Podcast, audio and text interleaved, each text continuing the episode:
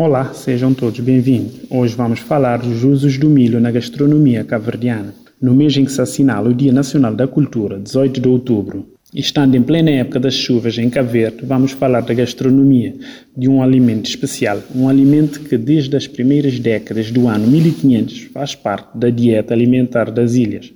Falamos do milho de nome científico Zea maíz, oriundo da América Latina e que foi introduzido em Cabo Verde num primeiro momento para alimentar os escravos e o restante da população que compunha os estratos sociais mais baixos da sociedade escravocrata da época. Ao longo dos séculos até os nossos dias, a cultura e o consumo do milho em Cabo Verde ganhou uma importância extrema, pois esta espécie de, milho denominado de zea maíz adaptou-se favoravelmente ao solo e ao clima do arquipélago. A sua produção passou a ser em larga escala, favorecendo a alimentação do povo das ilhas, a tal ponto de ser oficialmente declarado nutriente da nação e, a dada altura, figurar como elemento simbólico na bandeira de Cabo Verde.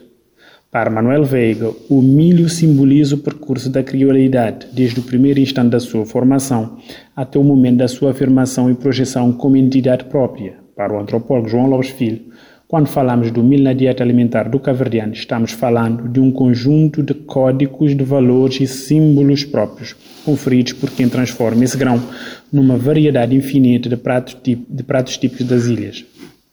A utilização deste cereal na confecção de vários pratos marca a especificidade da nossa culinária. Antigamente era comum dizer-se que a cabo-verdiana não sabe cozinhar e nem pode passar seu milho, podendo ser em grão, verde ou seco ou em farinha.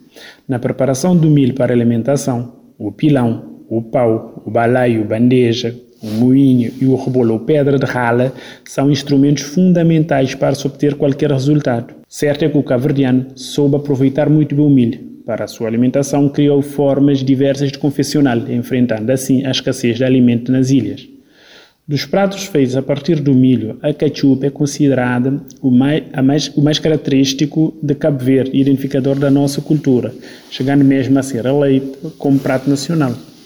Ainda podem ser confeccionados vários pratos como milho em grão, cachupinha ou milho em grão, dependendo da ilha, milho hilado, prentão ou patetas, milho fervido ou assado, xerém, papa de milho, sopa rolão jagacida, massa de milho ou totoco, escaldada, roletes, camoca, cuscuz, filhosas, cufongo ou fongo, pastéis de milho, bolo e bolinho, pão, bolacha ou colote e a descaída. Para fechar, e porque estamos numa época onde o campo está preenche de vários ingredientes que podem acompanhar o milho, falemos de um prato especial, a papa de milho um prato ancestral na nossa culinária que em tempos levou o nutricionista Teixeira de Souza a afirmar que a papa de milho com leite era um alimento ideal para as crianças, nomeadamente as pobres, por ser rica em proteínas e nutrientes indispensáveis ao crescimento.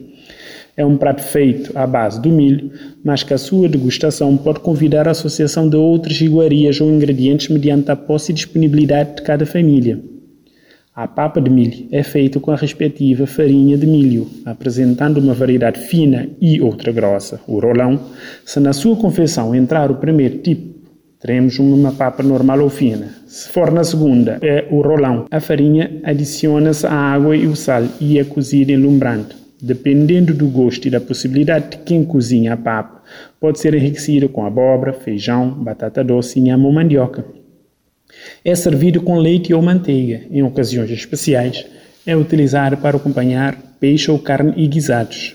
Por exemplo, na ilha de Santo Antão, quando há matança de porco, era ou é hábito servir papa de milho para acompanhar o frisnato, feito com as tripas e demais órgãos resultantes da matança de animais. Igualmente, era comum guardar a papa de um dia para o outro e servir ao pequeno almoço depois de cortada em fatias e frita.